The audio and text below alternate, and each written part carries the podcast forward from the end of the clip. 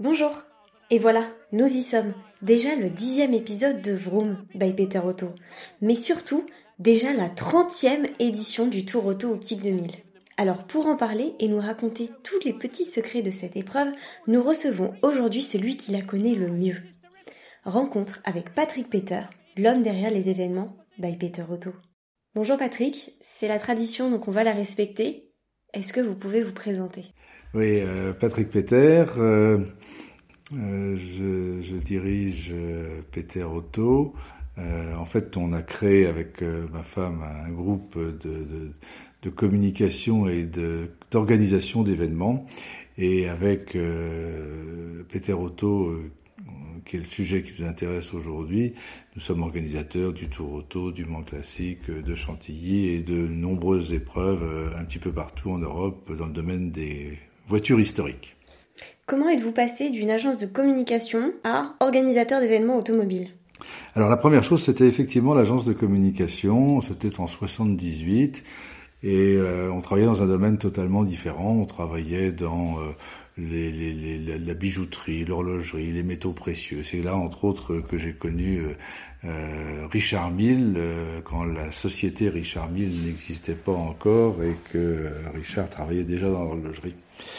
Ce qui explique la qualité de nos, relations maintenant. Euh, en fait, euh, au début des années 80, en 82, 83, j'ai été contacté par euh, une, association sportive qui organisait un événement qui s'appelait les Coupes de l'âge d'or. Comme tous les organisateurs des événements, d'événements, ils étaient à la recherche de partenaires parce que il est clair que les, les, les les sponsors euh, sont un passage obligé pour euh, l'équilibre financier d'une manifestation. Et donc, ils nous ont interrogés pour savoir si on pouvait les aider à trouver des sponsors. Euh, on a assisté à un événement, on a été tout à fait séduit par la qualité, de, enfin par les, les voitures et l'ambiance qui régnait. en revanche, on a été moins séduit par euh, la médiatisation autour de l'événement, par euh, l'organisation euh, terrain, etc. Et on s'est on s'est dit qu'on qu'on se devait d'améliorer ça avant de trouver des sponsors. Donc on a expliqué ça à, à, à la à l'époque. Et on a dit, ben, Banco, si vous êtes d'accord, ben, on va progresser ensemble. Et à terme, l'idée est de trouver des partenaires, etc. Et les partenaires sont arrivés deux ans après avec euh, l'an 20 et on a transformé le nom euh, Coupe de l'âge d'or en Grand Prix de l'âge d'or l'an 20. Et puis euh, à l'époque on avait le Figaro Magazine, enfin on avait un certain nombre de supports avec nous, etc. Et à la fin des années 80, le Grand Prix de l'âge d'or était devenu probablement, même sûrement, la deuxième épreuve européenne en voiture historique, tout confondu. Alors ça paraît un petit peu étonnant aujourd'hui parce que euh, aujourd'hui, euh, bah, on a, on connaît Goodwood, on connaît euh, le Mans classique, euh, on connaît beaucoup d'événements qui sont passés devant euh, l'âge d'or que nous avons repris par ailleurs, c'est une autre histoire. Mais à l'époque, tous ces événements-là n'existaient pas. Ils sont arrivés au début des années 90 et euh, donc, on a fait partie des, pas les premiers, puisque euh, les coupes de l'âge d'or existaient déjà, mais enfin les, les, premiers en tous les cas à donner un développement et euh, une, une médiatisation à ces événements. Et ça, donc, c'était 83. Alors, contrairement à ce qu'on pourrait penser, vous, à la base, vous êtes plutôt un passionné de voile. Est-ce que vous diriez que vous avez été propulsé dans le monde automobile un peu par hasard? Oui, oui, oui, oui, sans doute, sans doute. Cela dit, j'ai toujours aimé la, mécanique. D'abord, je fais partie d'une génération où euh, on aimait les voitures. Euh, quand on était petit garçon euh, dans les années 60, on voyait une Ferrari sur un trottoir garé ou, ou roulante, on se retournait, on regardait, etc. Il y avait une, c'était quelque chose de magique. Euh, quand on avait euh, 17 ans et quelques mois, on attendait euh, le jour des 18 ans pour pouvoir passer son permis le lendemain, etc. Euh, ce sont des choses qui ont bien évolué aujourd'hui. Donc euh, j'avais quand même une véritable attirance pour l'automobile et puis beaucoup pour la mécanique, beaucoup pour la mécanique. Alors j'ai bricolé un certain nombre de Solex, de mobilettes, etc. J'ai même massacré euh, une, voiture, une 301 Peugeot, si je me rappelle, quand je devais avoir 15 ans pour essayer de la de la, de la restaurer. Euh, je l'ai pas restaurée, mais en tous les cas, j'ai compris comment ça marchait après. Et euh, autrement, c'est vrai que je préférais la voile. Et ma passion, c'était la voile. Ma passion, c'était la voile. Ça l'est toujours, d'ailleurs. Euh, mais aujourd'hui, j'aime la voile, j'aime les chevaux, j'aime les voitures. Euh, je suis pas un monomaniaque. Euh, j'aime bien euh, faire des, des, des expériences différentes, etc. En tous les cas, quand on est arrivé dans l'automobile, donc en 83, c'est quelque chose qui nous a tout de suite beaucoup plu à, Sylviane et à moi. Et, euh, et là, on y a consacré beaucoup de temps, ça c'est clair. La signature by Peter Otto, c'est quand même l'idée de proposer une version historique d'événements mythiques. Est-ce que vous pouvez nous raconter comment vous est venue l'idée du Tour Auto Optique 2000 Alors, le Tour Auto, euh, c'est une idée euh, qui ne m'est pas venue seule, pour être clair. Euh, il y avait... Il y avait l'Automobile Club de Nice qui avait arrêté l'organisation du Tour de France auto sous sa forme moderne en 86 et qui voulait faire quelque chose, qui était en contact avec Hervé Charbonneau à l'époque et ensemble ils sont venus me voir en se disant bon on, essayons de, de, rassembler nos compétences pour organiser ça parce que on avait déjà connu un joli succès avec le Grand Prix de l'âge d'or l'an 20 et, et en, en, aussi bien en termes d'organisation que de qualité des concurrents et de qualité des partenaires, etc. Et donc euh, on a dit banco. On a dit banco, à vrai dire, euh, j'étais pas totalement persuadé que euh, le, le, le, le, rallye euh, aurait euh, un avenir très très très important parce que il me semblait que les circuits étaient euh, des stades automobiles et qu'ils avaient toutes leurs raisons d'être, mais j'avais un peu de crainte sur la pérennité des rallyes, comme quoi euh, euh, on s'était trompé, parce que de temps en temps on a de belles réussites, mais de temps en temps on se trompe bien aussi. et donc euh, on a démarré, et puis pour diverses raisons, euh, on n'a pas suivi avec les deux autres associés et on, nos routes se sont séparées, mais euh, on en est maintenant à la 30e édition et donc euh, mes craintes n'étaient pas euh, justifiées.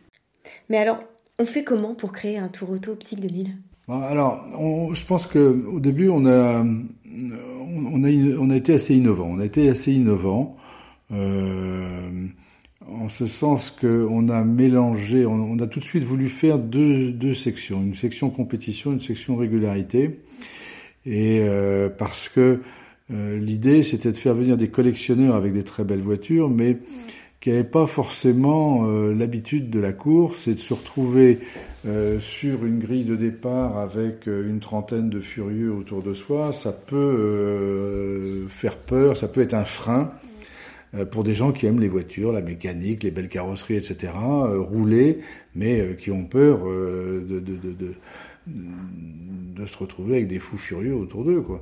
Et donc, euh, c'est pour ça qu'on a fait cette régularité. Cette régularité, ça a été un peu compliqué parce que à l'époque, il y avait euh, un règlement de la FFVE, il y avait un règlement, il n'y avait pas de règlement à la, à la, FFSA. Donc on a travaillé avec la FFVE, mais la FFVE faisait des épreuves sur route ouverte à moins de 50 km heure. Et clairement, quand on prenait euh, le Ventoux en route fermée, puisque en route fermée, puisqu'on l'empruntait derrière la compétition et que la compétition est obligatoirement sur route fermée.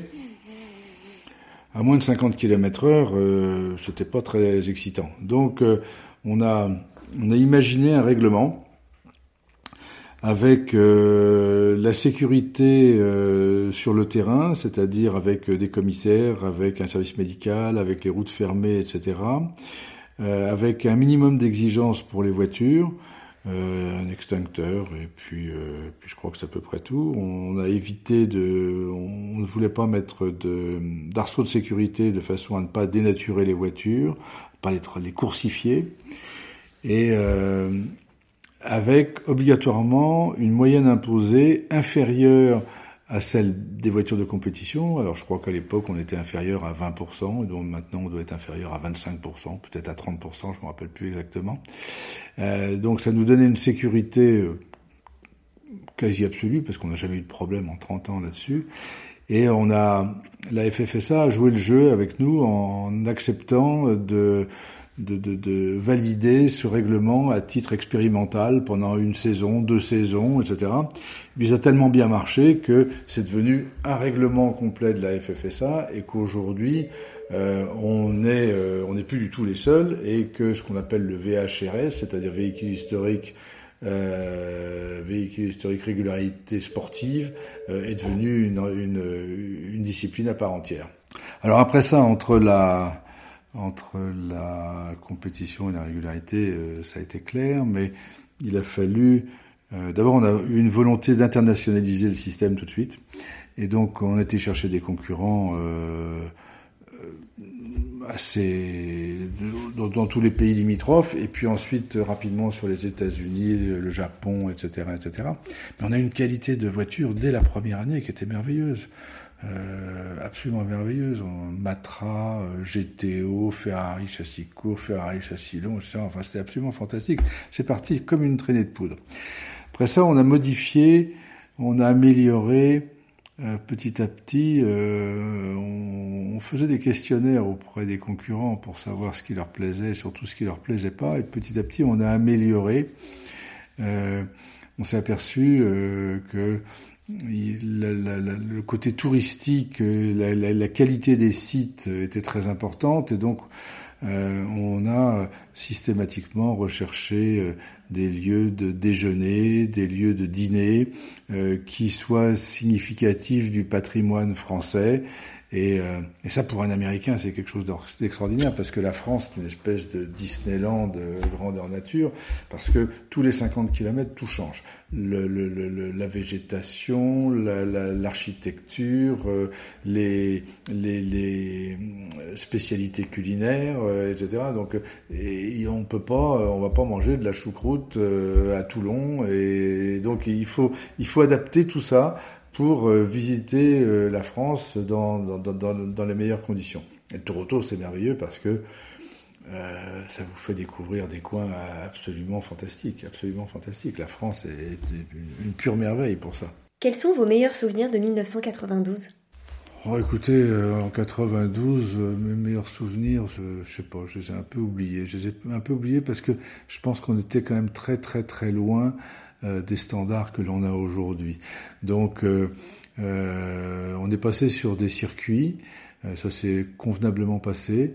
On est passé sur des épreuves spéciales, mais je sais qu'il y en a beaucoup qui avaient été, une proportion trop importante en tous les cas, qui avaient été annulées parce que les, les euh, demandes d'autorisation avaient été faites un peu à la légère, etc. Euh, maintenant, euh, il y a tout un service qui s'occupe de ça, qui travaille toute l'année là-dessus pour les autorisations pendant trois mois avant l'épreuve, etc. Enfin, c'est beaucoup plus, ça s'est professionnalisé, c'est clair.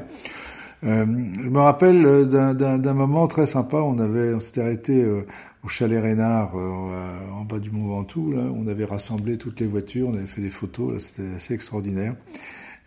puis l'arrivée sur la, promenade à Nice, c'était des, bons moments. voilà, je pense qu'on on avait une marge de progression importante sur le plan sportif encore. Est-ce que vous avez une anecdote à nous raconter sur le Tour Auto Optique 2000 non, c'est pas une anecdote. C'est pas une anecdote, c'est un virage. C'est un virage, c'est-à-dire que on a fait la première édition en 92 et euh, en 99, il se trouve que c'était le centenaire euh, du, du, premier Tour de France automobile.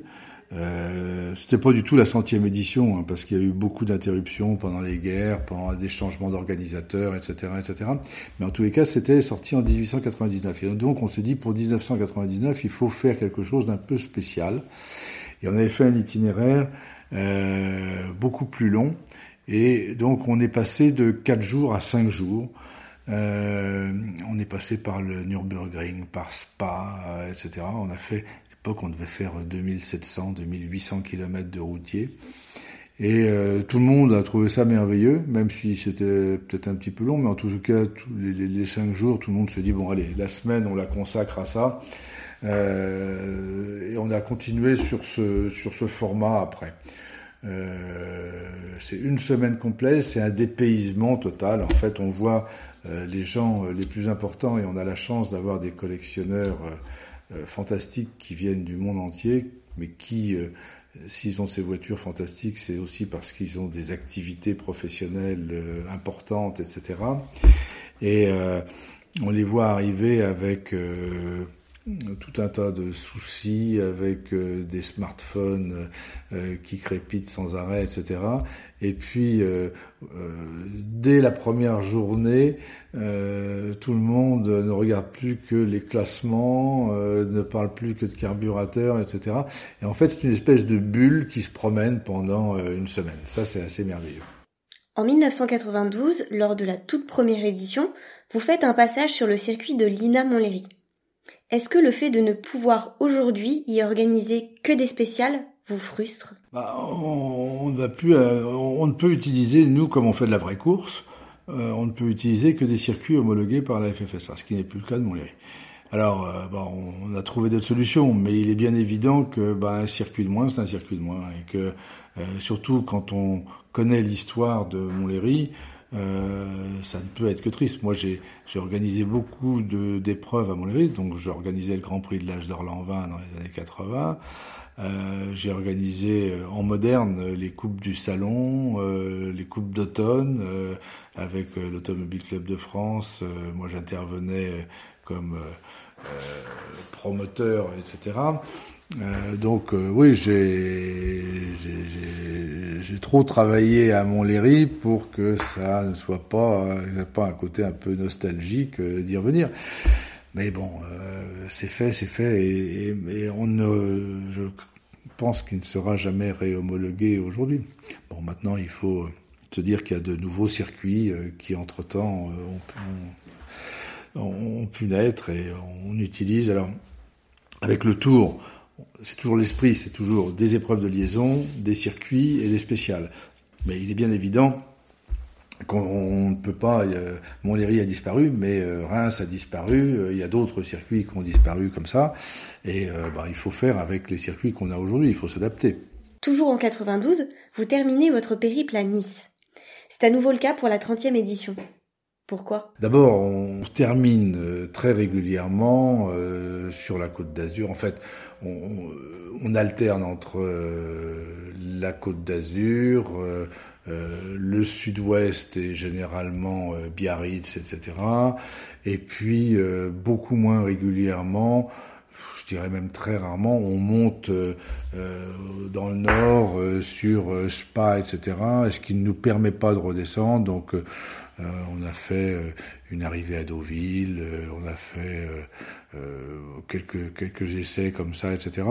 Mais Nice est une destination naturelle et bon, il était normal pour la 30e d'arriver à Nice, d'autant que ça correspond en même temps à la 70e, au 70e anniversaire du relancement par l'Automobile Club de Nice en 51 du Tour de France Automobile.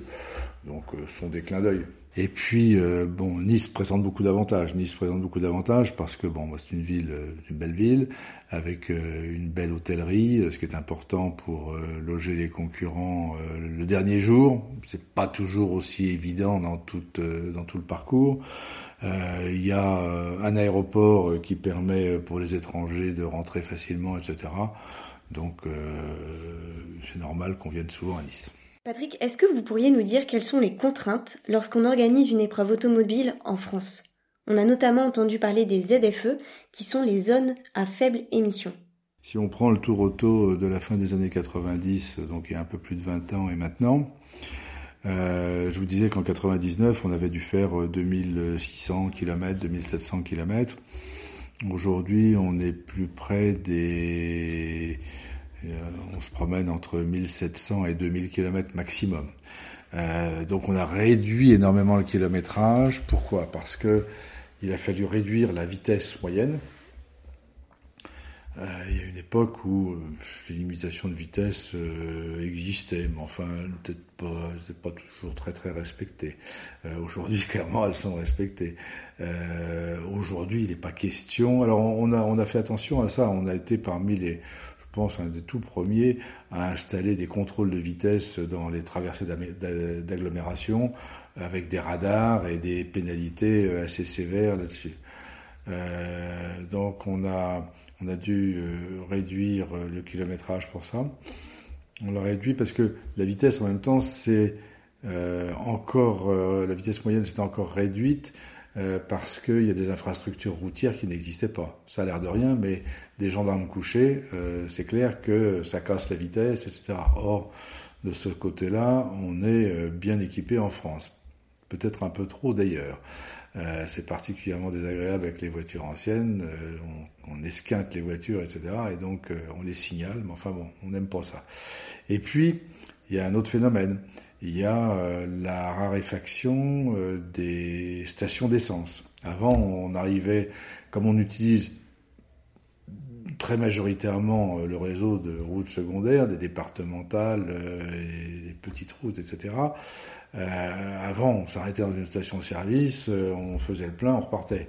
Aujourd'hui, on s'arrête dans une station-service, on constate qu'il y a déjà euh, cinq voitures qui font la queue parce qu'on n'a pas croisé de station depuis X dizaines de kilomètres, etc. Et tout ça, ça a fait que les, moyennes ont, ont, descendu au fur et à mesure, et donc il a fallu descendre le kilométrage. Alors après ça, les autres contraintes, bon, il y a des contraintes administratives, c'est vrai que là encore, ça a beaucoup changé. Je pense que si on regarde le classeur euh, des autorisations administratives en 92, euh, c'était pas épais. Euh, Aujourd'hui, euh, ça va faire euh, deux classeurs pleins avec les autorisations euh, des villes, des gendarmeries, des départements, etc., etc. On est, on, est néanmoins très aidé par le fait que nous traversons euh, systématiquement plus de 20 départements et que au lieu euh, d'avoir la nécessité d'obtenir une autorisation dans chaque préfecture, euh, le dossier est instruit par le ministère de l'Intérieur. Donc chaque préfecture répond, mais rend compte au ministère de l'Intérieur et ça fluidifie et ça arrange énormément ces, ces problèmes. Alors après ça, il y a tout ce qui est euh, Natura 2000, qui n'existait pas, bien entendu. Donc Natura 2000, euh, faire une spéciale sur un site Natura 2000, aujourd'hui, c'est pas envisageable. Donc euh, il faut faire attention à ça. Mais euh, on a des correspondants dans chaque euh, dans chaque département qui nous disent bon, bah, les spéciales à utiliser, c'est celle-ci, celle-là, etc. Et on, on, travaille avec eux. C'est eux qui sont nos, nos guides locaux. Euh, les ZFE, les pour l'instant, il n'y en a pas beaucoup. Euh, les ZFE, pour l'instant, du fait qu'on ait une, une, une épreuve réglementée, on n'a pas de souci avec les ZFE. Les ZFE, elles ont un autre, c'est un autre sujet. Ça va être la, la possibilité pour les voitures euh, de collection euh, de pouvoir pénétrer dans ces ZFE et pouvoir y circuler de manière euh, euh, régulière, plus ou moins régulière, parce que les voitures de collection euh, font des kilométrages assez réduits en général.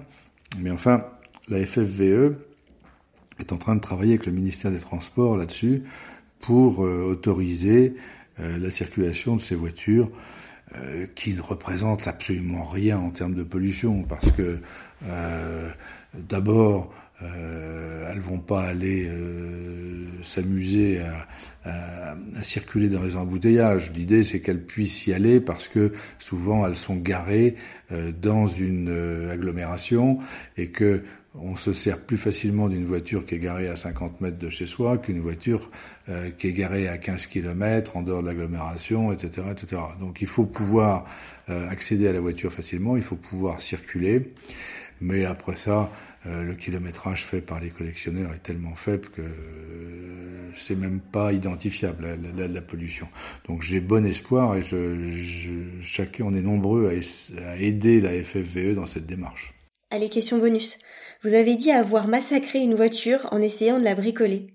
Aujourd'hui, vous bricolez toujours vos voitures ou pas?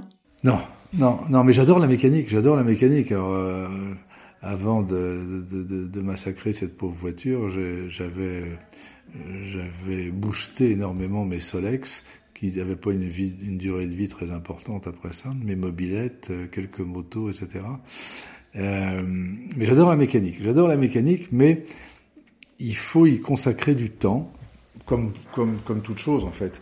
Et quand on pratique ça de manière trop irrégulière, euh, il suffit de voir un boulon en se disant, oh bah ça, il me faut une clé de 12 pour l'ouvrir, et il faut une clé de 10 ou il faut une clé de 14, mais il faut pas une clé de 12.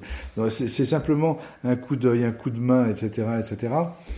Euh, mais je suis en train de me, de me préparer un garage à côté de chez moi en Bretagne euh, où je vais pouvoir rassembler mes voitures et où je vais pouvoir, euh, je l'espère, euh, faire de la mécanique de manière plus régulière. J'adore ça, j'adore ça, mais il faut un peu de pratique. Patrick, on vous retrouve donc du 30 août au 4 septembre pour le Tour Auto Optique 2000. Est-ce que vous pouvez nous en dire un petit peu plus sur son programme? Ça va être rendez-vous le dimanche au Grand Palais éphémère, qui est installé sur le, sur le Champ de Mars. La journée du lundi vérification administrative et technique et arrivé à Nice le samedi soir après être passé sur les circuits de Dijon-Prénois, euh, La Bresse, les Denons et Magnicourt. Pour les spéciales, vous le saurez plus tard, parce que on ne veut pas les dévoiler, car on ne veut pas de reconnaissance, car on a toujours essayé euh, d'éviter les les, distorsions entre les Français et les étrangers. Et par définition, les étrangers euh, viennent euh, la veille du départ et ne peuvent pas reconnaître. Donc, euh, pas de reconnaissance. C'est la fin de ce dixième épisode de Vroom by Peter Otto. Nous vous retrouvons très prochainement pour la suite des épisodes avec bien évidemment un focus sur le Tour Auto Optique 2000. Anecdotes de course et rencontres avec des pilotes. À très vite sur Vroom by Peter Otto et surtout, si vous avez aimé ce contenu, n'oubliez pas de liker et de le partager.